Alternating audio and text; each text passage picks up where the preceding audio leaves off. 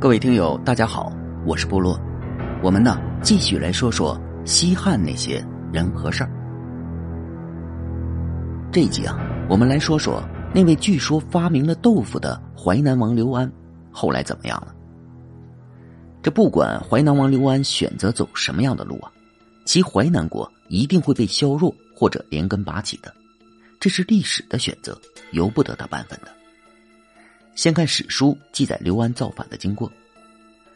刘安家族啊，对朝廷呢一直是有意见的，因为刘安的父亲淮南王刘长当年呢是自杀身亡的，刘安和他的兄弟们觉得这个都是汉文帝的错，矛盾就这样一直积累着。汉景帝朝爆发吴楚七国之乱时，刘安呢就想发兵了，只是因为军队啊被国相掌控了，而导致计划流产，于是。啊刘安想造反的动作，此后啊一直不断。他呢结交各路英豪，用各种利好政策讨好淮南国的老百姓，意思很明显呢。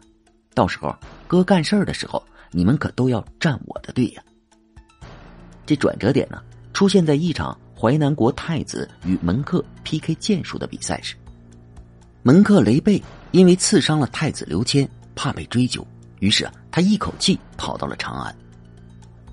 陛下，淮南国那爷俩不准国人打匈奴人呐！哼，这可是大罪呀！刘安大惊。经过紧急讨论呢，刘安父子商定了一个临时的方案：刘安斩杀朝廷的使者，刘谦呢干掉淮南国的中尉。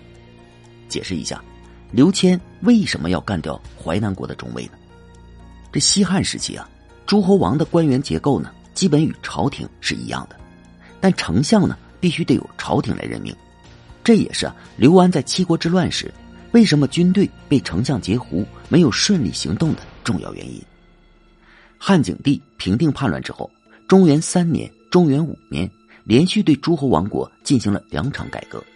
改革之后啊，诸侯王失去了任命官吏的权利。像中尉这种高级别的官员，肯定也得是朝廷的人，所以啊，干到中尉才出现在刘安的计划中。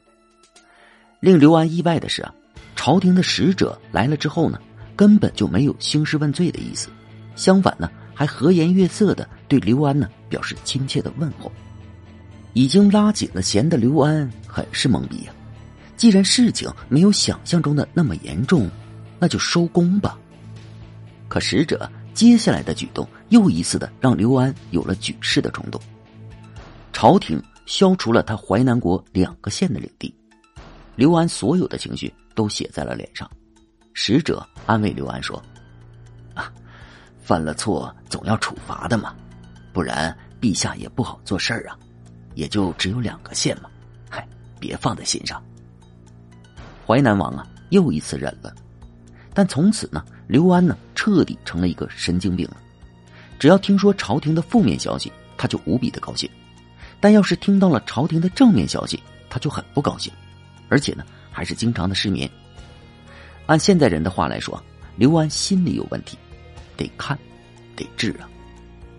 刘安的家庭矛盾呢，最终将刘安送上了不归路。刘安呢，超级宠爱他的太子刘谦，并表示呢，自己百年之后，太子将继承淮南国的一切。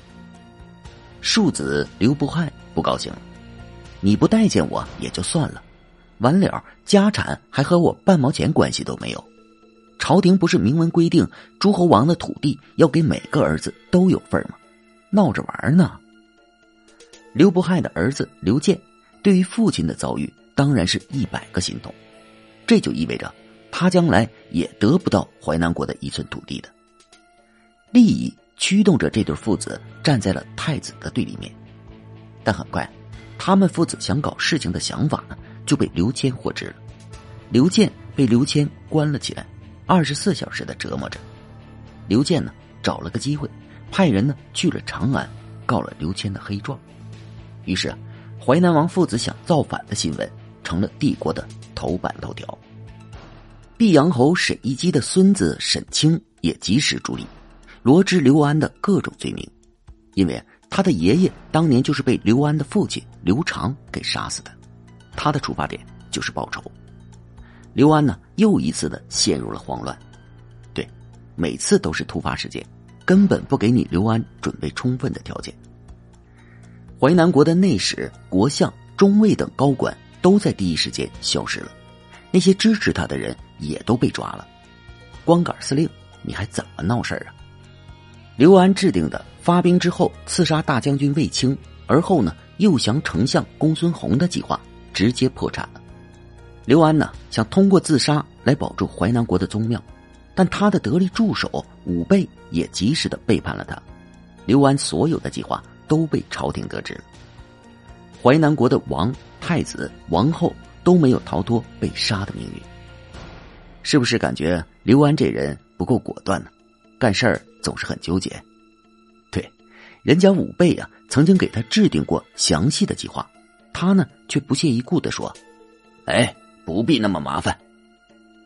纠结的人呢，最终会陷入被动的局面，终于被朝廷干净利落的给收拾了。刘安这人呢，其实呢很有才华。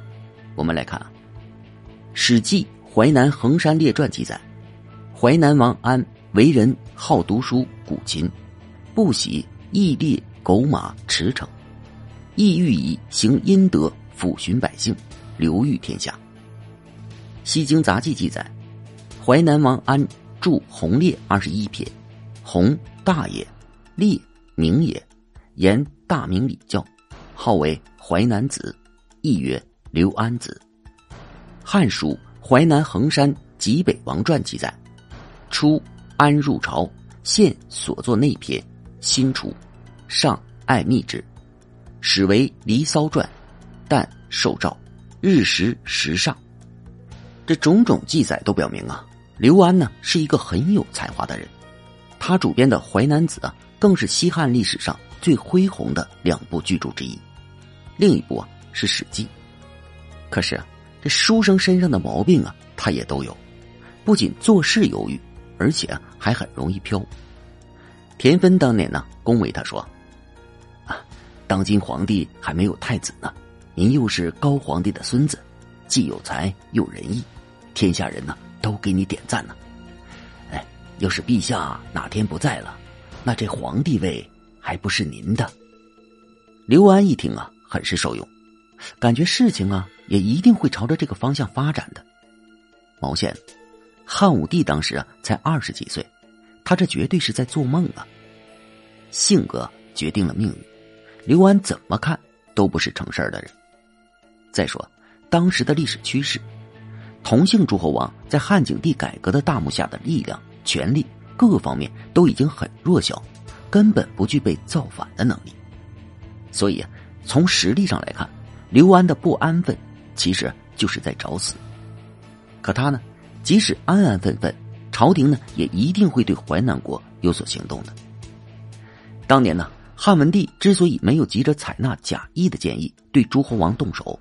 就是因为啊，他还要倚仗诸侯王的力量来打击另一个集团——军工收益阶层。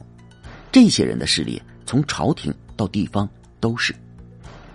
但随着时间的推移啊，及朝廷出台的各种制度，功臣派及其子孙的影响力慢慢在缩小了。所以呢，七国之乱后，汉景帝对诸侯王国进行了一系列的改革，结果是，诸侯王国的领土无限的缩小。诸侯王也没有了治理王国的权利，说白了就是一个富家翁、土财主了。到了汉武帝时代，军工收益阶层基本从汉帝国的权力中枢消失了，汉武帝有理由进一步对诸侯王国进行改革。再加上汉帝国与匈奴的矛盾已经到了不得不解决的时刻，汉朝兵强马壮，条件也绝对允许了。但这有一个条件呢，朝廷呢得统一调配国家所有的人力物力资源，才能够保证啊对匈奴作战的胜利。所以呢，诸侯王的问题必须得解决。主父偃呢及时提出了重建诸侯而少其力的思路。汉武帝看了看，那就这样干吧。所以啊，朝廷一定会对淮南国有所动作的。可最差的结果也是啊。将淮南国的领土无限缩小，也就是说，刘安不可能有性命之危。但刘安的不安分恰恰给了朝廷机会，于是，汉武帝将淮南国连根铲除了。这是历史所造成的结果，更是啊刘安自己一手作的。亲本佳人，奈何做贼呀？好，感谢您收听本集故事。如果喜欢部落，请点击关注和订阅吧。感谢您支持部落，谢谢。